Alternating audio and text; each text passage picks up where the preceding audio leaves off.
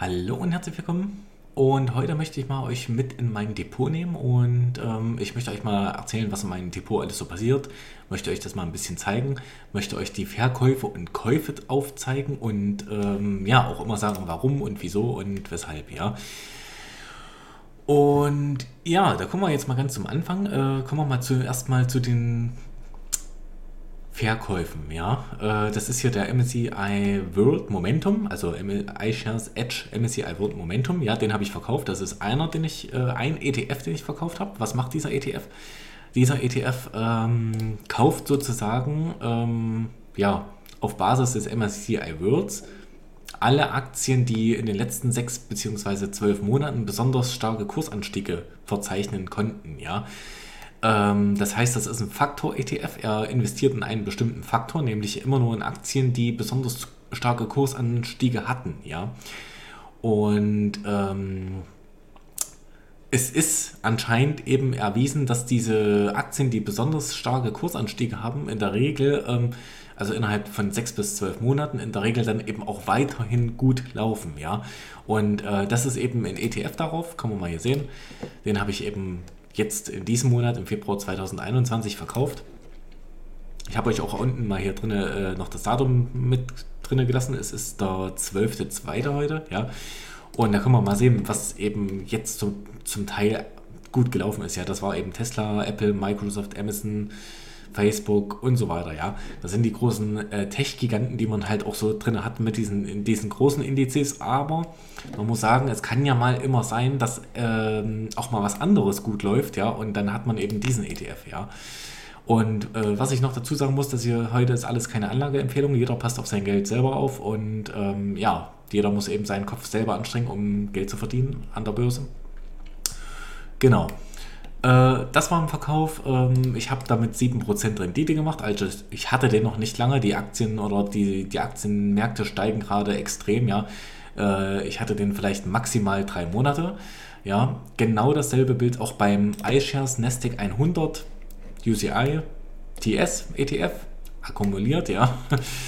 Äh, diesen habe ich eben auch verkauft jetzt. Auch mit 7% Rendite auch extrem gut gewachsen. Auch hier sind diese ganzen äh, Aktien drin. Der Nasdaq 100 geht ja ähm, nach der größten Marktkapitalisierung an der Nasdaq, ja, also nach den 100 größten Unternehmen an der Nasdaq, ja, also nach Marktkapitalisierung. Diese Unternehmen kauft er eben und das ist dann eben Apple, Microsoft, Amazon, Tesla, Facebook und so weiter, Netflix, PayPal. Ähm, Genau, und da kauft er eben die 100 größten nach Marktkapitalisierung. Also kein reiner ETF, äh, Technik-ETF, ja. Da sind jetzt nur viele Technik- oder IT-Firmen drin, aber das muss ja nicht so beibehalten werden, ja. Also es kann ja sein, in der Zukunft ist irgendetwas anderes, zum Beispiel Automation oder so. Ähm, ja, ähm, ja, am, am größten kapitalisiert in diesem Nasdaq, ja. Und äh, dann würde der Nasdaq eben zum Beispiel das kaufen, was eben dann wieder größer wäre. Ja, das wäre dann eben zum Beispiel Automation oder äh, von mir aus auch Cannabis oder eben äh, E-Autos und so weiter. Ja, dann kauft er eben das und dann kauft er eben nicht mehr die IT. Ja, ähm, ist deswegen kein Nasdaq, äh, ist deswegen kein keine Technologiebörse meiner Meinung nach. Ja, und jetzt mal, warum habe ich diese beiden äh, ETFs verkauft? Ganz einfach, äh, weil ich das Geld brauchte, um Einzelaktien zu kaufen. Äh, ich muss auch sagen, das hat auch ordentlich an der Rendite gefressen, diese zwei zu verkaufen. Äh, weil eben hin und her macht Taschen leer, ja. Ähm, dieses ganze Kaufen, Verkaufen, Steuern auf diese 7%, äh, auf diese 7 Kursanstieg und so weiter, ja ähm, hat eben ordentlich an der Rendite gefressen. Und ähm, warum habe ich die verkauft nach so kurzer Zeit, äh, Haltedauer, also von drei Monaten und so weiter? Weil die hätten ja jetzt, wären ja jetzt über die Jahrzehnte immer weiter gestiegen. Ja, eben erstmal, weil ich diese Einzelaktien jetzt kaufen möchte. Und eben, ähm, ja, weil ich, weil mein Depot eben noch im Aufbau ist. Ja, mein Depot ist noch im Aufbau und äh, da muss ich erstmal gucken, was kommt für eine Strategie für mich überhaupt in Frage, ja. Also so in etwa weiß ich schon, äh, was mir liegt, worein, worauf ich besonders Wert achte, ja. Also ich achte zum Beispiel auf Wachstumsaktien, ja, oder eben auf Value-Aktien, ja. Und dann weiß ich eben auch, worauf ich nicht so Wert lege, ähm, zum Beispiel eben auf Dividenden, ja. Ähm, und da muss ich mir jetzt halt noch das perfekte Konstrukt zusammenbauen. Und das bin ich halt am herausfinden, äh, was mir da in meinem Depot am besten gefällt, wie ich am besten klarkomme von der Arbeitsaufteilung her und so weiter und so fort, ja. Ähm, wo, wie ich halt mein Depot gerne strukturiert haben möchte, ja. Das muss ich halt mir für mich selber erstmal herausfinden, ja. Und ähm, deswegen äh, probiere ich verschiedene Techniken durch und äh, verschiedene Strukturen durch. Ja? Also jetzt die letzten drei Monate äh, waren es eben der Sparplan in diesen MSCI World und der Sparplan in den Nasdaq 100 ETF. Und ich habe die halt so laufen lassen. Eben diese beiden kaufen zwar jetzt dieselben Aktien, ja, aber kann ja mal sich verändern. Und äh, haben sich eben auch gleich entwickelt. Ja, äh, generell entwickelt sich der Nasdaq 100, äh, glaube ich, über, also seit Auflage des ETFs ein bisschen, also deutlich besser, muss man sagen, als der MSCI World Momentum. Ähm, ja, und das habe ich eben mal probiert, das habe ich laufen lassen. Ich war damit ganz zufrieden, nur diese zwei ETFs und äh, die eben zu kaufen. Ich hatte natürlich noch, noch dran gedacht, ein bisschen marktbreiter mich aufzustellen, ja, eventuell noch einen MSCI All Country World Index dazu zu kaufen. Ähm, ja, um eben äh, den breiten Markt noch ein bisschen besser abzubilden, ja. Aber ansonsten auch dieses USA-lastige in beiden ETFs, vor allem natürlich im Nasdaq 100, das macht mir überhaupt nichts aus. Also ähm, bin ich voll dabei, ja. Ähm, das sehe ich gar keinen kein Anlass äh, zu, zu, diversifizieren, ja. Also eine Länderdiversifizierung, äh, die, auf die lege ich eben auch keinen Wert, ja. Ähm, Ganz einfach aus dem Grund, weil ich eben denke, in den USA, äh, das ist die größte Wirtschaftsnation der Welt, ja. Äh, China kommt da meiner Meinung nach noch lange nicht ran. Äh, damit werde ich mich auch nochmal befassen mit dem Thema China, äh, wie das da eben ausschaut ähm, mit der Weltmachtstellung, ja. Ähm, genau, was ich eben auch nicht möchte, sind europäische Aktien. was ich ganz besonders nicht möchte, sind europäische ETFs.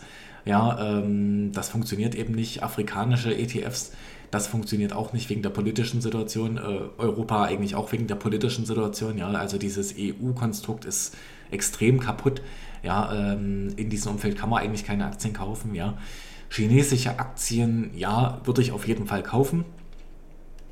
Ähm, aber muss man eben auch gucken, wie sicher sind denn diese Aktien. Ähm, ja, wenn da halt in China, irgend, wenn der chinesischen Regierung irgendwas nicht passt und so weiter, dann können die ja auch einfach äh, Enteignungen vornehmen, ja. Und das, ähm, ja, und dann, dann ist dein Investment von der Bildfläche verschwunden, ja. Und das kann eigentlich nicht der Sinn der Sache sein. Ja, auf der anderen Seite könnte man natürlich auch sagen, okay, das funktioniert in jedem Land so, ja, im Endeffekt. Aber ja, mal schauen. Und ja, nochmal zu den verschiedenen Strategien. Also das war jetzt erstmal meine erste Strategie, ähm, zwei ETFs zu kaufen. Es gibt natürlich noch andere Strategien, habe ich eben in meinen letzten Beiträgen auch schon mal ähm, ja, kundgetan. Zum Beispiel, dass man einfach nur die Top 20 ähm, ja, die Top 20 Aktien nach Marktkapitalisierung der Welt kauft, ja, und damit würde man halt immer eine Aktie kaufen, äh, die 1 Euro wert ist für 1 Euro, ja. Also man würde sein Geld nie großartig verlieren, man gewinnt noch ein bisschen dazu, ja, aber ähm, das, ist, das sind eben nie Aktien, die mal 30, 40, 50 Prozent in einem Jahr steigen, ja. Und äh, ich weiß schon länger, wie ich für mich Value-Aktien herausfinde und deswegen möchte ich jetzt erstmal eine Zeit lang oder wenigstens aktuell in Value-Aktien investieren. Ja? Value-Aktien, ähm, also ich weiß wie, für mich, wie man sie eben äh, herausfindet, also was ich als Value ansehe, ja.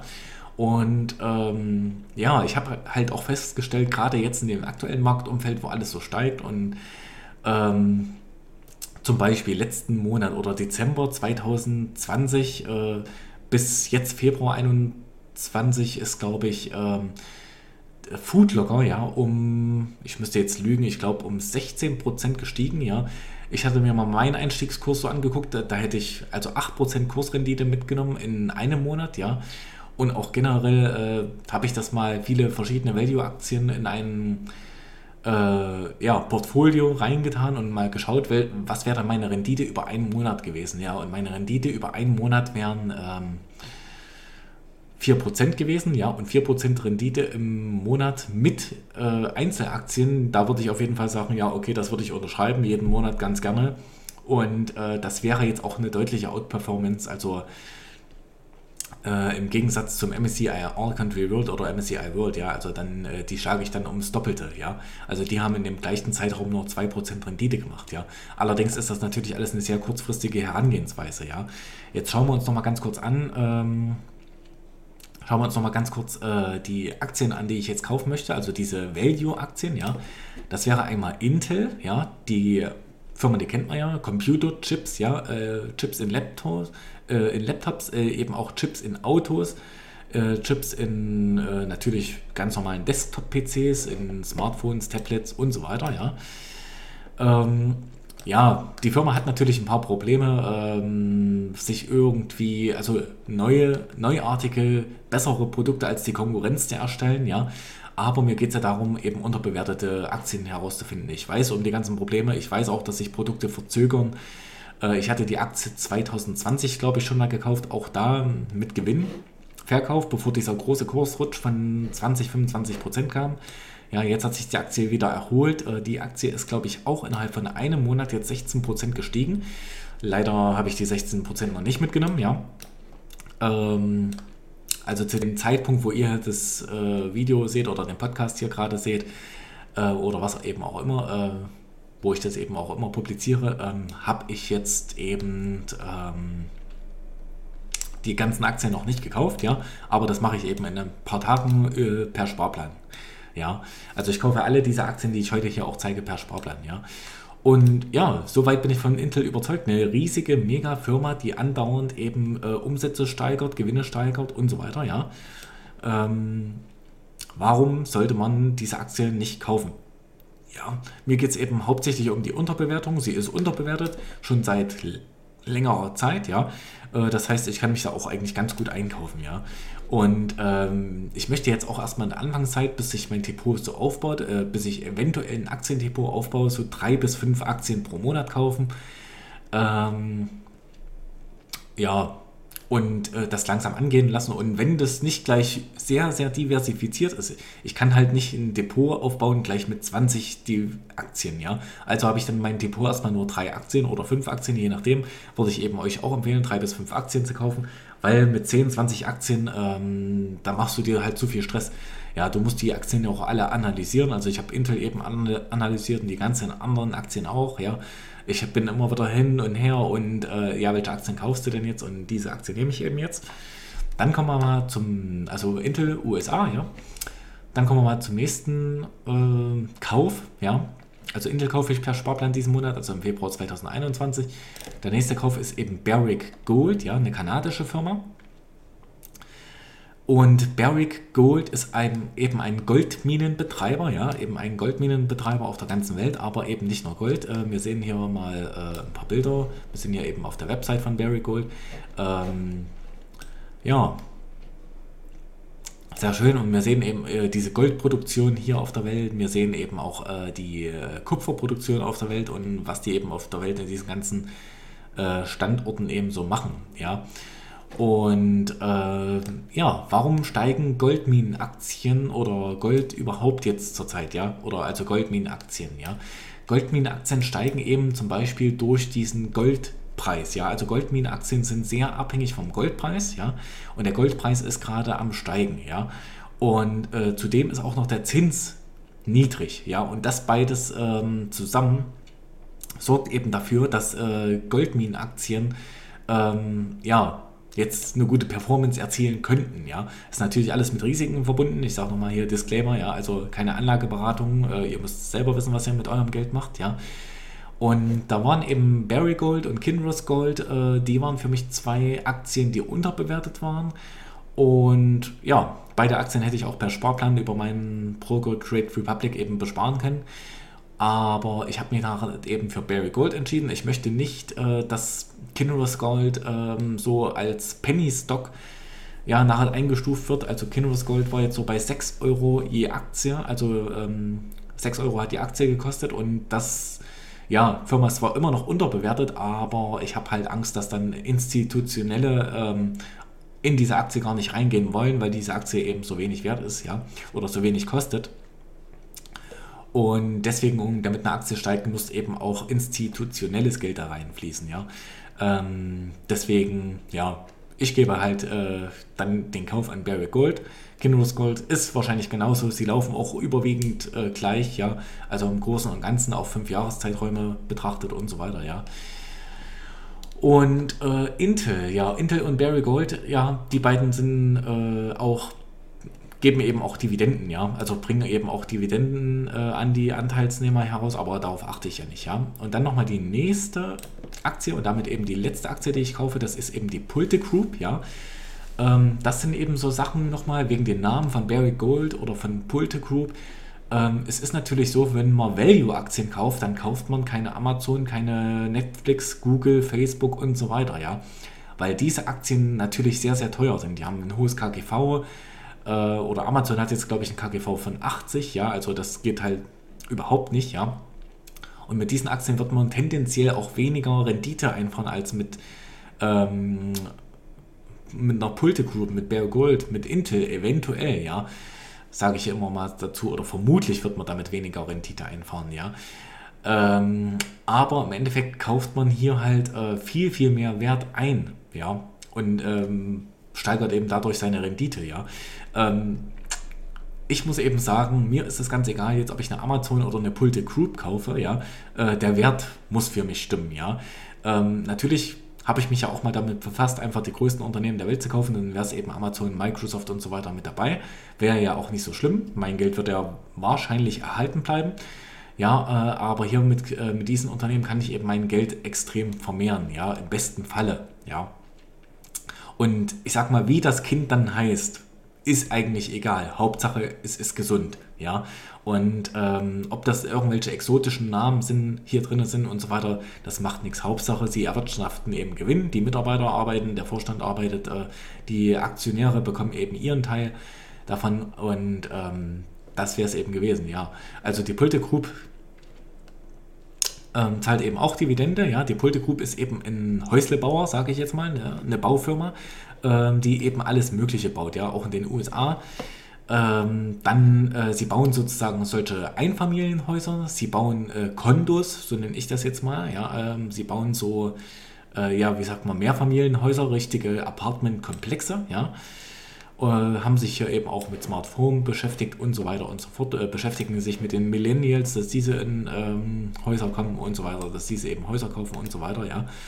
Und gerade jetzt ist ja auch dieser USA-Markt ähm, mit der Immobilienmarkt so extrem heiß gelaufen. Ja, also wenn du jetzt in den USA ähm, eine Immobilie kaufst, die 750.000 Dollar äh, wert ist, ja, und du gibst den Makler oder du bist nur bereit, 750.000 Dollar anzubieten, ja, eben das, was diese Immobilie wert ist, ja, dann wirst du diese Immobilie nicht bekommen, ja.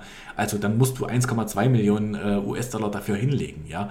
Und da wäre es doch eventuell besser, selbst ein Haus zu bauen, ja, was eben, wo du eben nur den Wert zahlst des Hauses, ja. Und dann muss man eben auch sagen, äh, klar haben wir jetzt noch so ein bisschen Corona-Krise und diesen, das und jenes. Aber ich glaube, dass eben ähm, der Hausbau davon absolut nicht betroffen ist, ja. Weil es wird immer wieder Leute geben, die auch in der Krise profitieren, äh, die dann eben das Geld haben, sich ein Haus zu bauen, ja.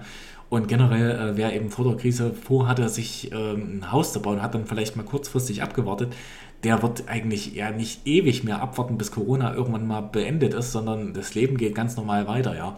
Man kauft halt ganz normal das, was man halt immer kaufen würde und dazu zählt eben dann für die Häuslerbauer eben auch ein Haus, ja, weil das eben der Lebenstraum von vielen ist und so weiter, ja. Und dann zeige ich euch mal hier äh, Treasure One. Ich habe nochmal mein Depot hier kurz angelegt. Ich habe diese drei Aktien schon mal reingelegt und ja, das soll es für heute mal gewesen sein. Heute, also hier seht ihr natürlich noch keine Zahlen und so weiter, weil ich halt diese Aktien zu dem jetzigen Zeitpunkt noch nicht gekauft habe, aber zu dem Zeitpunkt, also zum Zeitpunkt der Aufnahme hier dieses Beitrags habe ich die Aktien noch nicht gekauft, aber zum Zeitpunkt der Veröffentlichung dieses Beitrags habe ich die Aktien schon gekauft, ja. Äh, das mal nur so, um noch ein bisschen transparenter zu sein. Und ich bedanke mich fürs Zuhören und fürs Zusehen und bis zum nächsten Mal. Tschüss.